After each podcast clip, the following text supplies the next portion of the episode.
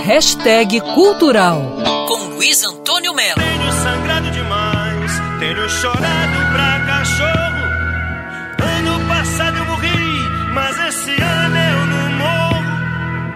Eu tenho a impressão que o grande cantor e compositor Belchior, né, que morreu há dois anos, eu acho que ele não tinha ideia de que seria tão celebrado, assim como está sendo hoje. Nós temos aqui vários cantores, várias cantoras, fazendo shows, homenagens, cultuando o nosso Belchior. A cantora paulista Ana Canhas, que já está no seu quinto CD, recentemente fez uma live chamada Ana Canhas Canta Belchior.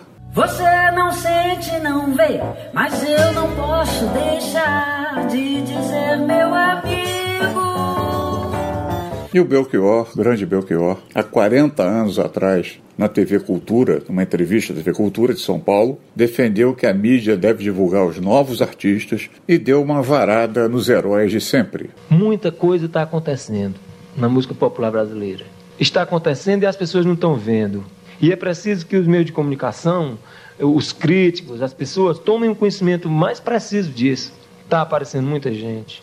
Não estou interessado no passado. Então eu estou interessado em uma linguagem nova dentro da música popular brasileira. Quer dizer, a música popular brasileira precisa se desprovincianizar e precisa perder o medo dos ídolos. Nós não estamos interessados em idolatrias, em mitologias. Todos os mitos são iguais a, a, aos sabonetes dos supermercados. Não, você não me impediu de ser feliz, nunca e jamais bateu a porta em meu nariz. Luiz Antônio Melo para Band News FM. Quer ouvir essa coluna novamente? É só procurar nas plataformas de streaming de áudio. Conheça mais dos podcasts da Band News FM Rio.